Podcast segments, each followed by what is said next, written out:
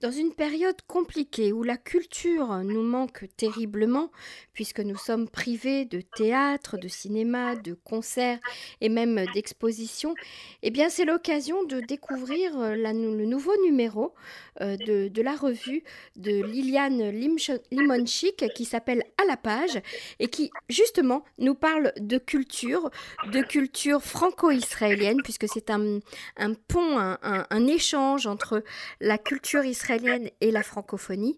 Elle est avec nous en ligne pour en parler. Bonsoir Liliane. Oui, bonjour Emmanuel. Merci beaucoup de m'inviter à votre émission. Avec plaisir. En effet, comme, comme vous le dites euh, si bien, euh, nous sommes tous euh, marqués par cette calamité du, du Covid-19.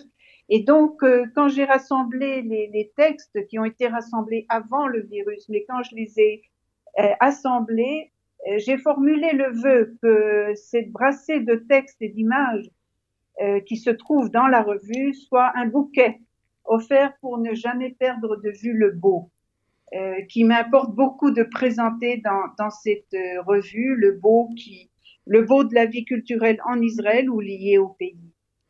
Alors, le beau est essentiel, effectivement.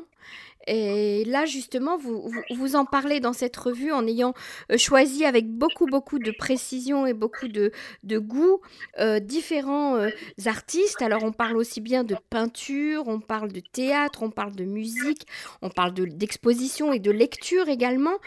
vous avez fait vraiment, un, j'ai envie de dire, une fresque comme ça de tout, de tout cet apport artistique que, que, l'on peut trouver et, et imprimer dans une revue, en fait.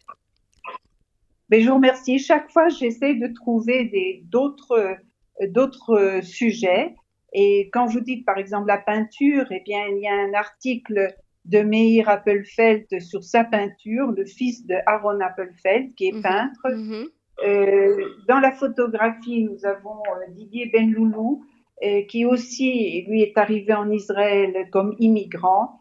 Euh, et la gastronomie, évidemment, qui euh, justement, dans ce, dans ce texte, cet entretien que j'ai eu avec euh, Schmil Holland, qui est chef, mais aussi euh, historien et cherche ce rapport qu'il y a entre la culture et la, et la gastronomie, euh, je vois qu'on se retrouve finalement euh, que dans la, la, revue est le résultat euh, de deux courants, de deux courants complémentaires. C'est-à-dire souvent on revient vers une culture francophone que l'on prend dans nos valises quand on, on, arrive en Israël, qu'on a dans nos valises en arrivant en Israël, mm-hmm. et, et d'autre part notre vie ici dans le pays. Fait. Mhm.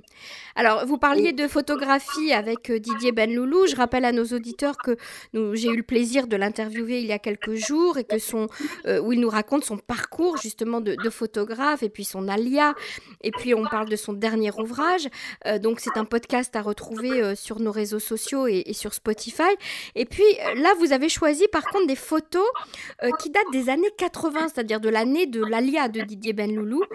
c'est Israel 80 euh, c'est pour tous ceux qui ont vécu en Israël à cette année, dans ces années-là, ou qui ont, euh, sont venus en vacances en Israël dans ces années-là, on s'y retrouve vraiment, on retrouve cette ambiance si particulière et qui nous manque un petit peu aujourd'hui, hein, je dois dire. Oui, exactement. C'est, vraiment l'Israël qui, qui, était le mien quand je suis arrivée dans le pays. Et donc, c'est pour ça que euh, cet album de photos israélitistes des années 80 euh, m'a beaucoup parlé. Et euh, si vous le permettez, Emmanuel, je, je, vous lis un petit extrait du texte qui accompagne Avec euh, les photos mm-hmm. que Didier a, il a offert à la revue. Alors voilà, Didier nous raconte, et parfois, on fait des choses sans comprendre ce qui nous pousse à les faire.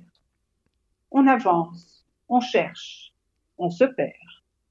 J'avais laissé derrière moi mes études à, mes études et Paris. Je ne connaissais rien à rien, ni l'hébreu, ni ce pays. Je n'étais qu'un petit jeune, un citadin, qui aimait les livres, l'art, et qui se retrouvait à cueillir des oranges et à bosser dans des hôtels pour survivre. J'avais 21 ans. Il y eut des rencontres, la lumière. À chaque occasion, au kibbutz où j'ai vécu, puis à Tel Aviv, je faisais des images. Partout où je traînais, je photographiais dans les bus, les gares routières, les villes, sur les routes, des visages, la campagne, les plages, des filles. Je marchais dans la poussière de l'été, j'apprenais que la Terre pouvait tourner autrement. Mhm. Voilà, c'est ce que disait Très émouvant, tout à fait. Alors, il y, a un autre, euh, y a un autre article qui a, qui a attiré ma, ma, curiosité, qui a attisé ma curiosité surtout. Euh, c'est euh, cet article d'Emmanuel Richon qui concerne la, comparaison des textes autobiographiques entre deux frères et une sœur. Et, qui sont tous les trois auteurs en fait. Alors on connaît tous Isaac Bashevis Singer, on connaît un peu moins tous son frère Israël Joshua Singer, mais alors pour moi, elle était complètement inconnue. C'est leur sœur Esther Kreitman, qui était également écrivain. Exactement. Alors euh, justement, c'est pas par hasard si cette euh, pauvre Esther Kreitman est moins connue. Et donc, ce sont trois auteurs qui, ont, qui sont nés à la fin du 19e siècle et qui ont décrit euh, leur monde euh, du début du 20e. Mhm. Et euh, Esther Kreitman, euh, malheureusement, en tant que femme, c'était vraiment difficile de se faire reconnaître dans le monde des écrivains. Et chacun a sa, sa, particularité. Bon, évidemment, on connaît Isaac Bashevis Singer, dont, entre autres, il y a le très beau livre Au tribunal de mon père, dont Emmanuel Rickson parle dans, dans son article euh, où il parle de ce monde qui est entre la tradition et le changement. Mm-hmm. le changement, les enfants qui quittent cette tradition, vu que dans cette famille où euh, les trois frères dont vous parlez, frères et sœurs dont vous parlez, ne sont pas restés dans la tradition, et le plus jeune, le plus jeune, euh, qui lui n'est pas écrivain, est resté dans la tradition. C'est ça. Alors, alors que, comme vous le citez, Israël Yeshua Singer, lui, il se préoccupe plus de l'aspect social de ce changement de, siècle.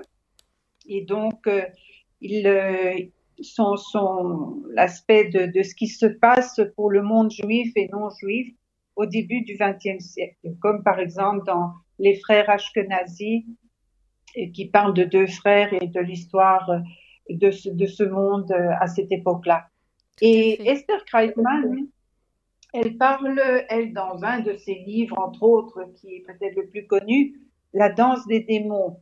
Alors, elle parle justement des difficultés de la fille juive euh, qui est, qui, qui a, comment trouver sa place dans le, dans le monde euh, chassidique, comment, comment peut-elle vivre un écart par rapport aux principes aux lignes de vie de, de ce monde-là. Et donc, elle parle, en fait, c'est très, tous ces livres, et de Isaac, et de Israël Yeshua, et de Esther Feldman, sont très autobiographiques, ce dont euh, Emmanuel parle euh, avec beaucoup de, de, de charme et de sens et de profondeur euh, dans son article.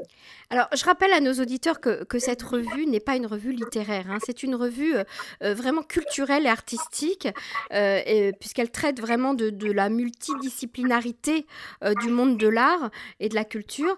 Alors, il y a également un article qui parle de cette exposition des Juifs du Yémen, une exposition qui a lieu au musée biblique de Jérusalem, musée de la Bible les Juifs du Yémen qui ont, qui ont une histoire si particulière euh, dans leur alia, et puis un drame, une tragédie qu'ils ont euh, euh, traversée.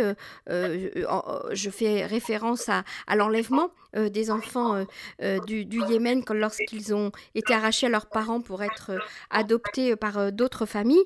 qu'est-ce que, pourquoi avoir choisi ce, ce thème de cette exposition? Alors écoutez, justement, et j'ai choisi, j'ai voulu montrer dans la revue euh, des expositions qui sont peut-être moins connues mm-hmm. et, et, donc des, des, communautés qui sont moins connues et qui sont représentées, comme vous le dites, euh, à Jérusalem dans cette exposition euh, actuellement, mais aussi il y a un musée qui en parle de façon permanente à Natania, à Rosh et à Rehovot. Mm-hmm. Et cette communauté juive yéménite fait beaucoup d'efforts pour conserver euh, leur richesse culturelle. Et donc, c'est cet apport que j'ai voulu montrer dans l'article, tout autant, tout aussi bien que euh, le musée que je, cite aussi dans, dans, dans, dans la revue, euh, sur l'héritage culturel des Juifs d'Éthiopie. Tout à fait. dont il y a un musée à Natania. C'était important pour moi de prendre ces communautés mm-hmm. euh, et, de, et de montrer combien ils ont leurs particularités et cette richesse qu'ils ont amenée avec eux en immigrant en Israël. Vous avez parlé au, début de l'entretien de, gastronomie. Il y a effectivement un article qui parle de la gastronomie israélienne. Donnez-nous un avant-goût, si je peux me permettre de parler ainsi. Alors, euh, vous choisissez fort bien l'article parce que je me suis dit aussi que euh, vu que nous sommes euh, confinés ou souvent ou à peu près confinés, peut-être que ces temps-ci aussi la, la, la, gastronomie et la, cuisine prend un peu plus d'importance. Alors, j'ai eu cet entretien avec euh, Schmil Holland. Alors, qui est Schmil Holland Schmil Holland est un chef euh, cuisinier, mais aussi un historien, chercheur des relations entre culture et gastronomie. Mm-hmm. Et donc, euh, je lui ai posé comment définissez-vous la gastronomie en Israël alors, euh, voilà ce qu'il euh, ce qu'il me répond. Je vous cite donc une partie de, de cet article. et Schmil nous dit La cuisine israélienne se trouve entre deux pôles. La, la volonté d'en faire un tout homogène, tout en conservant la richesse culinaire qui découle des différentes immigrations. Alors là, je fais juste une parenthèse pour vous dire, comme vous voyez, que même ce qu'il dit revient à à ce que j'ai dit au début, c'est-à-dire cette, euh, cette richesse de l'immigration et en même temps euh, cette adaptation à notre vie ici en Israël. Alors, je continue ce que Schmil nous dit. Euh, on parle de cuisine traditionnelle. Il faut se pour qu'elle soit traditionnelle, elle représente au minimum une évolution sur trois générations. En réalité, elle est le résultat de trois générations. Si la grand-mère fait un changement, il représente une nouveauté pour elle et sa fille, mais il est considéré comme traditionnel par sa petite fille. Alors ici, Schmil nous donne des exemples dans l'article par rapport aux ingrédients, modes de cuisson ou les ustensiles. Et mmh. j'ai choisi de vous parler du très court exemple qu'il donne concernant les ingrédients. Schmil nous dit Une Israélienne d'origine marocaine me déclare aimer la salade de poivron dans sa version marocaine, celle de sa grand-mère, c'est-à-dire avec de l'huile de soya et non pas avec de l'huile d'olive. Or, nous savons pourtant qu'au Maroc, la, la cuisine est à base d'huile d'olive. L'explication réside dans le fait que la grand-mère était arrivée dans les années 50, à une époque où il n'y avait pas d'huile d'olive en Israël, seulement dans les villages arabes et pour leur seul usage. Quand on avait mal aux oreilles, il était conseillé de mettre quelques gouttes d'huile d'olive tiède. Mm-hmm. Pour en trouver, il fallait quelqu'un qui dispose d'une relation dans un village arabe. Les immigrants ont donc ajusté leur cuisine aux produits à leur portée, subventionnés par l'État, comme c'était le cas de l'huile de soya. La petite fille a grandi avec cette salade au poivron et pour elle, il est devenu un plat de la cuisine traditionnelle marocaine. Voilà. Et donc, je, je m'arrête là, mais c'est très euh, intéressant euh, les explications de Schmidt sur euh, cette symbiose et cette complémentarité entre l'immigration et l'adaptation. Alors, Liliane Limonchik, comment on fait pour se procurer la revue à la page? Alors, d'abord, il y a le site qui donne les informations sur les points de vente. Le site qui est 3 W revue à la page en un mot, point com. En Israël, il se trouve à Tel Aviv à la librairie du foyer, à Jérusalem chez Vice Versa. Mhm. Et à Natania, on verra sur le site une personne à contacter à la Visso, parce que la Visso de Natania des exemplaires euh, pour, le diff- pour diffuser la revue. Très bien. Mais la, la, la revue est aussi présente en France, en Suisse et en Belgique. Et là, le, sur le site, il y a toutes les adresses. Très bien, alors j'encourage bien sûr nos auditeurs à se procurer euh, cette revue parce que aujourd'hui on passe beaucoup trop de temps euh, sur les écrans et on oublie le plaisir que, que peut procurer euh, eh bien de feuilleter une très belle revue avec des images, avec des textes très bien écrits, avec de belles plumes. Merci beaucoup Liliane Limonchik, à très bientôt sur les ondes de Cannes. Merci à vous, Emmanuel. Au revoir. Merci. Au revoir.